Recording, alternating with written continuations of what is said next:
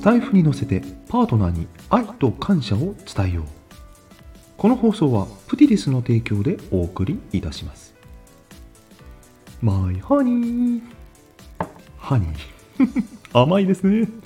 昔よくそんな呼び方もしておりました。私のパートナー。マイハニーもう全然その表現使わなくなりましたね。はい。長年ね一緒に寄り添ってきました。でもねまだまだこれから今が一番大変な時期かなと思います。共に戦うパートナー。うん。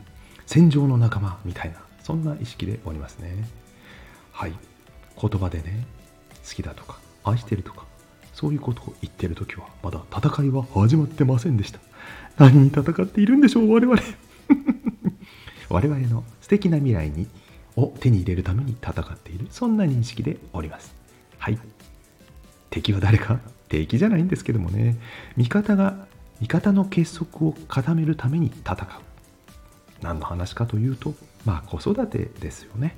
一緒に共同作業でやっていく中で本当に価値観が表面的でない深いところでぶつかるのが子供というものだと思います。子供も親に本気で向かってくる。親同士がちゃんと本気で向き合ってないとそこを子供は見抜く。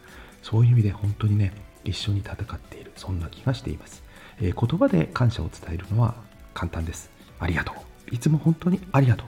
だけどね真剣にやっているということはその言葉一言では済まされないものだと思うんです。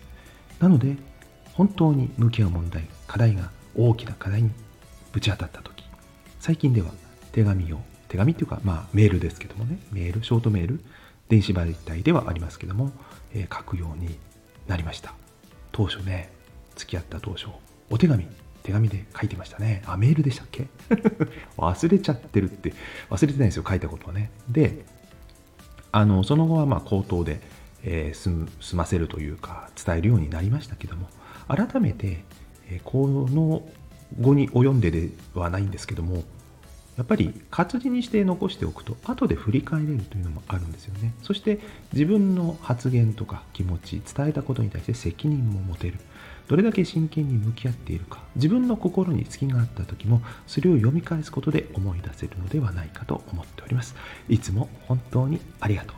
簡単ではありますがこんなことを今考えているというメッセージでした。